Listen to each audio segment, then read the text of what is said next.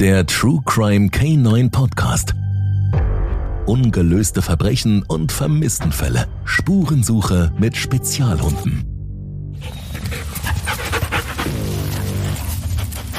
In diesem Podcast geht es um echte Fälle, in denen entweder ein Mensch spurlos verschwindet oder der bzw. die Täter nach einem Leichenfund bis heute nicht gefasst werden konnten. Für die Angehörigen bleibt die Ungewissheit, was passiert ist und die Frage nach dem Warum. Zusätzlich haben alle Stories etwas gemeinsam. Es wurden die unterschiedlichsten Spezialhunde als ein mögliches Einsatzmittel bei den Ermittlungen eingesetzt. Recherchiert und erzählt werden die Fälle von Harmke Horst.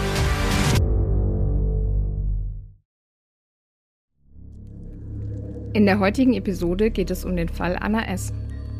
In diesem vermissten Fall habe ich mich dazu entschieden, eine gesonderte Triggerwarnung auszusprechen. Denn es geht unter anderem im späteren Verlauf um Sex, Gewalt, Demütigung, Mord und außergewöhnliche Handlungen. Sollte es dir mit diesen Themen nicht gut gehen, dann ist diese Folge nicht für dich geeignet. In Gelsenkirchen verbringt Anna gemeinsam mit Edith, ihrer Zwillingsschwester, und ihrer Familie einen schönen und gemütlichen Grillabend im Garten von Edith und ihrem Mann. Zwischendurch fällt Annas Blick auf die mit Elfen dekorierten Blumenkübel. Da ist sie ganz Zwilling, denn sie lebt ebenso alles, was mit Elfen, Feen und Engeln zu tun hat, genauso wie ihre Schwester. Es ist ungefähr kurz nach Mitternacht, als Anna sich auf den Weg nach Hause macht. Sie wohnt gemeinsam mit ihren blond-braunen Chihuahuas Coco und Lilly nur 100 Meter entfernt in einer schönen Wohnung. Sie liebt ihre Vierbeiner über alles. Und Pink und Rosa, was in ihren Zimmern kaum zu übersehen ist. Anna hat ihr Zuhause liebevoll eingerichtet und dekoriert. Die Schwestern verbringen gern und viel Zeit miteinander. Deswegen haben die zwei sich auch gleich wieder für den nächsten Tag zum Brunchen verabredet. Doch die Verabredung am 23. Juli 2019 platzt. Anna schreibt ihrer Schwester eine WhatsApp, dass sie erst etwas klären müsse. Danach herrscht einseitige Funkstille bei den Schwestern. Denn Edith versucht Anna mehrfach erfolglos zu erreichen. Aber Anna reagiert und meldet sich nicht. Langsam wird Edith unruhig und ist sehr besorgt. So ein Verhalten passt nicht zu ihrer Schwester. Als sie abends immer noch keinen Kontakt zu ihrer Schwester herstellen kann, schnappt sie sich den Zweitschlüssel zur Wohnung von Anna und macht sich gemeinsam mit ihrem Mann auf den Weg. Dort angekommen sind die Rollläden von Annas Wohnung noch geschlossen. Auf ein Klingeln erfolgt keine Reaktion. Sie stecken den Zweitschlüssel ins Schloss. Er scheint zu klemmen. Schließlich waren sie vor zwei Tagen mit dem Schlüssel noch in der Wohnung. Jetzt lässt sich das Schloss jedoch nicht mehr öffnen. Der Schlüssel passt nicht. Hinter der Haustür ist ein panisches, grelles Bellen zu hören. Annas Chihuahuas können sich gar nicht beruhigen. Hilflos wählt das Ehepaar später den Notruf. Polizei und Feuerwehr treffen unverzüglich ein und öffnen gewaltsam die Wohnungstür von Anna. Sie durchsuchen die Zimmer. Aber nur die beiden Hunde sind da. Von Anna keine Spur. Die Umstände des Verschwindens sind mysteriös. Denn Anna scheint nicht freiwillig ihr gewohntes Lebensumfeld verlassen zu haben. Ihre Familie ist sich sicher, dass sie niemals ihre Hunde einfach so zurückgelassen hätte. Ein Gewaltverbrechen kann demnach nicht ausgeschlossen werden. Deswegen wird beim Verlassen die Haustür von Anna von den Beamten mit einem Polizeisiegel versehen. Es wird eine Mordkommission, die den Fall aufklären soll, gebildet. Drei Tage nach der Türöffnung veröffentlicht die Polizei eine Öffentlichkeitsfahndung nach der Vermissten. Anna ist mit knapp über 1,55 Meter eine auffällig kleine Person. Ihre Kleidung ist meist grell und außergewöhnlich. Das mittelblonde Haar trägt sie schulterlang. Lang und bunt sind auch ihre Fingernägel. Mit ihren 35 Jahren steht sie mitten im Leben. Beruflich hat sie es mit Kindern zu tun. Seit ihrem Verschwinden fehlt ihr rosa Rucksack, eine Taschenlampe und das Samsung Galaxy S7. Es wird seitens der Staatsanwaltschaft eine Belohnung für Hinweise, die zum Auffinden der Vermissten führen, in Höhe von 5000 Euro ausgelobt. Die Familie von Anna ist neben der wachsenden Angst weiter aber auch noch voller Hoffnung, dass sie wieder nach Hause kommt. Trotzdem malen sie sich Szenarien aus, was mit Anna passiert sein könnte, wie beispielsweise eine Entführung. Mittlerweile gibt es seit drei Monaten kein Lebenszeichen von Anna. Die Kriminalpolizei gibt zwar die Wohnung von Anna wieder frei, aber hält sich ansonsten, wie sie sagt, aus ermittlungstaktischen Gründen, sehr bedeckt. So kommt es dann auch, dass die Angehörigen nicht von der Polizei, sondern aus der Presse von den nächsten Maßnahmen erfahren, während diese schon laufen. Die Beamten setzen während ihrer Ermittlungen zwei Mentrailer ein. Sie sind die privaten Hunde einer Ärztin aus Nordrhein-Westfalen. Die Ärztin arbeitet oft und in vielen Fällen für die Polizei in ganz Deutschland. Diese Spezialhunde, Mentrailer oder Personenspürhunde, verfolgen eine Spur oder auch Trail genannt, eines bestimmten Menschen anhand seines Individualgeruches. Dieser Geruch ist so einmalig wie der Fingerabdruck des Menschen. Dies ist auch der Unterschied zu Fährtenhunden, denn diese Hunde suchen nach den Bodenverletzungen, grob gesagt nach den zertretenen Mikroorganismen, ohne dazu einen Vergleichsgeruch, also ohne einen Geruchsartikel am Start zu erhalten. Der Fährtenhund wird meist im sogenannten ersten Angriff, also zeitnah zum aktuellen Geschehen eingesetzt. Beispielsweise nach einem Einbruch, bei dem die Polizei noch nicht weiß, wer der Täter ist. Dort verfolgt der Diensthund die Fährte des möglichen Täters anhand der Fußspuren am Boden. Die Mentrailer Ludwig und Kalle werden in diesem Einsatz hingegen auf den Geruch mit einem Geruchsartikel und somit auf die Spur von einer bestimmten Person angesetzt. Den Geruchsartikel erhalten die Mentrailer am Start von ihrer Hundeführerin unter die Nase gehalten. Die Hundenase zieht den Geruch ein und speichert ihn ab. Von nun an suchen diese Spezialhunde ausschließlich nach diesem einen speziellen Geruch. Die Partikel des Individualgeruches von der gesuchten Person können sich sowohl in der Luft als auch am Boden befinden. Deswegen sucht ein Mentrailer körpersprachlich meist mit etwas höherer Nase als der Fährtenhund. Der Startpunkt der Mentrailer findet in Gelsenkirchen statt. Während der Ausbildung haben sie gelernt, nur die frischeste Spur vom Startpunkt weg zu verfolgen, da nur diese zur vermissten Person führt. Denn für die Aufklärung, gerade von vermissten Fällen, ist immer nur der letzte gegangene Weg zielführend. Dagegen ist es nicht so von Interesse, ob die Person die Tage davor beim Bäcker oder Friseur war. Die Mentrailer verfolgen im Fall von Anna eine sehr lange Spur, denn das Spurende ist eine Müllverbrennungsanlage in Krefeld. Auf die Anordnung der Staatsanwaltschaft durchsucht die Polizei den Abfall in einem Müllbunker eines Entsorgungsbetriebes am 2. August 2019 in Krefeld im Stadtteil Uerdingen, mit der Hoffnung, Beweismittel im Fall Anna zu finden. Der Fokus bei der Durchsuchung liegt auf einer bestimmten Abfallcharge. Die Ermittler sind auf der Suche nach Kleidung, verschwundenen Dokumenten von Anna, aber auch nach Leichenteilen. Deswegen werden an dieser Stelle eine weitere Art von Spezialhunden eingesetzt, und zwar Leichenspürhunde. Egal ob eine Leiche kurz oder lang an einem Ort liegt, hinterlässt sie für den ausgebildeten Leichenspürhund Gerüche. Der Hund riecht das Kadaverin, ein Abfallprodukt der Aminosäure Lysin, welches beim Zerfall der Körperzellen entsteht. Kadaverin ist auf das lateinische cadavere zurückzuführen, was mit Aas bzw. Leiche übersetzt wird. Ein Leichenspürhund kann dabei im Gegensatz zum Menschen eindeutig den Verwesungsgeruch von Tieren und Menschen unterscheiden. Was gerade bei der Durchsuchung von Müllbergen natürlich extrem wichtig ist. Er hat gelernt, nur menschlichen Leichengeruch anzuzeigen, tierischen Kadaver hingegen zu ignorieren. Zusätzlich wird dieser Spezialhund in seiner Ausbildung auf die unterschiedlichsten Verwesungsstadien trainiert, da man in den Einsätzen nie genau weiß, wie lange die Person gegebenenfalls schon tot ist. Ebenso wird das Auffinden von einzelnen Leichenteilen bzw. sterblichen Überresten trainiert. Drei Tage später wird im Stadtteil Linn ebenfalls ein Gelände eines Entsorgungsbetriebes durch die Ermittler durchsucht. Die Beamten tragen bei der Durchsuchung weiße Schutzanzüge und Atemschutzmasken. Doch beide Durchsuchungen verlaufen ergebnislos. Für die Familie von Anna wird ihr Verschwinden neben der Ungewissheit und der damit verbundenen Sorge immer mehr zum finanziellen Kraftakt. Denn die laufenden Kosten wie Miete und Verträge müssen weiter bezahlt werden. Sie können beispielsweise erst nach Freigabe der Mietwohnung von Anna diese Kündigung auflösen. Edith und ihr Mann richten für Anna in ihrem Dachgeschoss ein Zimmer mit ihren Sachen liebevoll ein.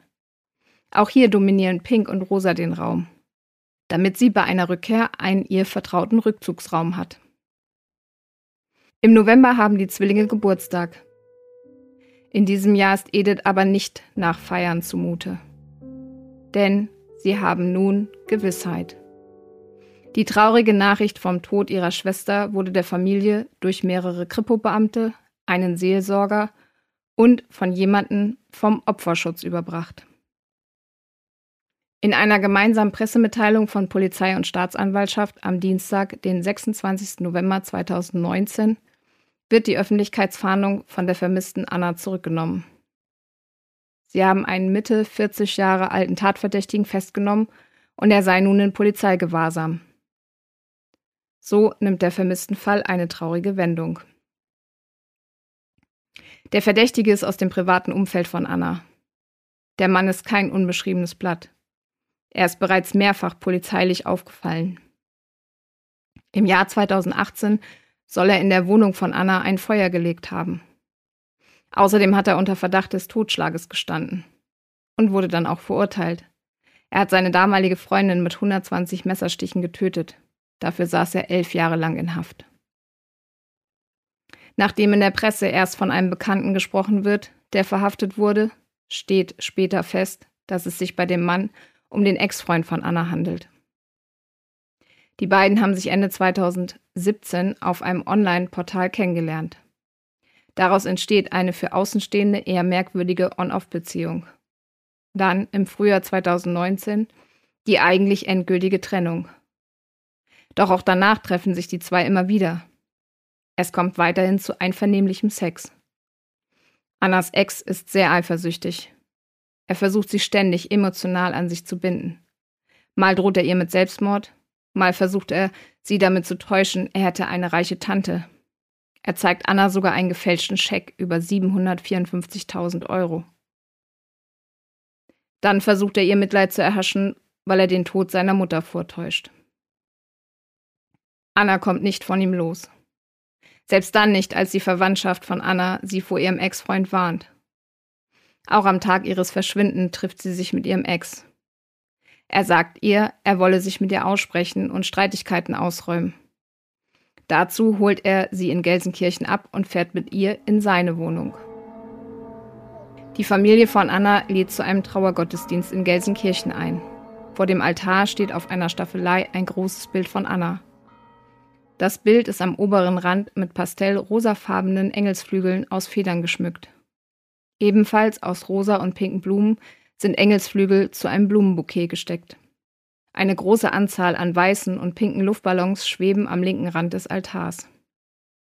Jeder Gast zündet eine Kerze an. Es brennen viele Kerzen. Aber es gibt keinen Sarg. Der Gottesdienst soll den Gästen die Möglichkeit geben, gemeinsam an Anna zu denken sich gegenseitig in dieser schwierigen Zeit Halt zu geben und zusammen an einem Ort zu trauern. Bis zum Prozessbeginn erfährt die Familie von Anna keine Details zu den Ermittlungen. Daher wissen sie bis dahin nicht, wie viele Beweise es gegen den Tatverdächtigen gibt. Und auch nicht, wie hoch die Beweiskraft ist.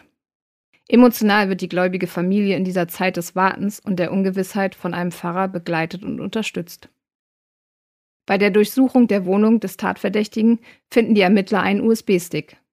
Auf diesem befindet sich entscheidendes Material für eine Anklage des Tatverdächtigen. Zusätzlich werden einige belastende Daten auf einer Festplatte gefunden. Die Zeitungen titeln zu Beginn des Prozesses überwiegend eine Schlagzeile. Mord ohne Leiche. Denn noch immer fehlt von Anna jede Spur. Während des Prozesses sehen Edith und ihr Mann das belastende Video zum ersten Mal. Es dokumentiert den Tatort, die Wohnung des Täters und den Tattag. Zu sehen sind Ausschnitte zur Tat und menschenverachtendes Nach-Tatverhalten. Der Täter uriniert auf den toten Körper. Aus Sicht einer am Prozess beteiligten Psychiaterin eine absolute Demütigung und totale Erniedrigung seinem Opfer gegenüber. Es handelt sich um eine Art Leichenschändigung. Der Täter grinst dabei und ist ruhig und gelassen. Für die Familie sind die Bilder, und in diesem Fall sind es die letzten Bilder, die sie von Anna sehen, kaum zu ertragen. Zwischendurch, die Videosequenz dauert zwar keine Minute, müssen sie dennoch immer wieder wegschauen. Die Staatsanwältin fasst die Tat in der Hauptverhandlung in wenigen Worten zusammen. Anna wird fast nackt auf dem Boden liegend, mit silberfarbenen Handschellen und Kabelbindern vom Tatverdächtigen gefesselt und anschließend zur Befriedigung seines Geschlechtstriebes mit einer Plastiktüte über dem Kopf, die zusätzlich mit Klebeband am Hals fixiert ist, erstickt. Anschließend bringt er die beiden Hunde zurück in Annas Wohnung und tauscht das Zylinderschloss an der Haustür aus. Als mögliche Motive werden Eifersucht und die Nichtakzeptanz der Trennung angegeben. Identifiziert werden kann Anna anhand ihrer Tattoos und ihrer auffälligen langen und bunten Fingernägel. Daher gibt es durch das Video und zusätzlich zu Bildern, die auf dem Rechner des Tatverdächtigen gefunden wurden, keinen Zweifel daran, dass Anna nicht mehr lebt. Das Gericht geht davon aus, dass der Mord kühl geplant wurde und kein Unfall war. Denn während der Ermittlungen wurden die Internetsuchverläufe des Tatverdächtigen gesichtet. Der Angeklagte hat unter anderem nach Leichengeruch und zum Thema Ersticken recherchiert. Während des gesamten Prozesses schweigt der Ex-Freund von Anna. Es ist und bleibt ein Prozess ohne Leiche. Der tatverdächtige Ex-Freund von Anna wird aufgrund von Indizien und dem vorliegenden Video- und Bildmaterial verurteilt. Das Urteil lautet lebenslänglich mit der besonderen Schuldschwere, was bedeutet, dass der Verurteilte eine Strafe von 25 Jahren verbüßen muss. Zusätzlich besteht dann noch, festgestellt durch das Gericht, die Möglichkeit auf Sicherungsverwahrung. Kommen dann nochmal zehn Jahre drauf, ist der Verurteilte über 80 Jahre alt. Der Verurteilte ist nach dem Urteil in Revision gegangen. Doch diese ist vom Bundesgerichtshof verworfen worden. Somit ist das Urteil rechtskräftig. Die Angehörigen haben zwar das Video von Anna gesehen, welches keine Zweifel daran lässt, dass sie nicht mehr lebt, aber ihr Leichnam fehlt weiterhin. Sie wissen nicht, wo Anna nach ihrem Tod vom Täter versteckt wurde. Was wiederum bedeutet, dass es bis heute keine Möglichkeit der würdevollen Beisetzung mit einer richtigen Verabschiedung von Anna geben konnte. Für die Justiz ist der Fall abgeschlossen, denn der Täter sitzt hinter Gittern. Der Verurteilte schweigt weiterhin dazu, was er nach dem Tod von Anna mit ihr gemacht hat. Die Polizei wird erst wieder bei neuen Hinweisen tätig. Für die Familie von Anna hingegen kehrt keine Ruhe ein. Sie suchen weiter, unermüdlich nach dem Verbleib des Leichnams. Und sie geben die Hoffnung nicht auf, das Rätsel um das mysteriöse Verschwinden von Anna doch noch zu lösen. Die Trauer gerade bei Edith ist ein täglicher Begleiter. Das Einzige, was Edith von ihrer Zwillingsschwester geblieben ist, sind die beiden Chihuahuas, Coco und Lulu. Schon ist das Ende dieser Episode des True Crime K9 Podcasts Ungelöste Verbrechen und Vermisstenfälle Spurensuche mit Spezialhunden erreicht. Für die Angehörigen ist der Fall jedoch weiterhin jeden Tag präsent. Deswegen eine Bitte. Solltet ihr Hinweise zu diesem Fall haben, wendet euch an die zuständigen Ermittler oder jede andere Polizeidienststelle. Vielen Dank. Genießt einen schönen Tag, Nachmittag oder Abend, wann immer ihr diese Story gehört habt. Passt gut auf euch auf und bis ganz bald zur nächsten Episode.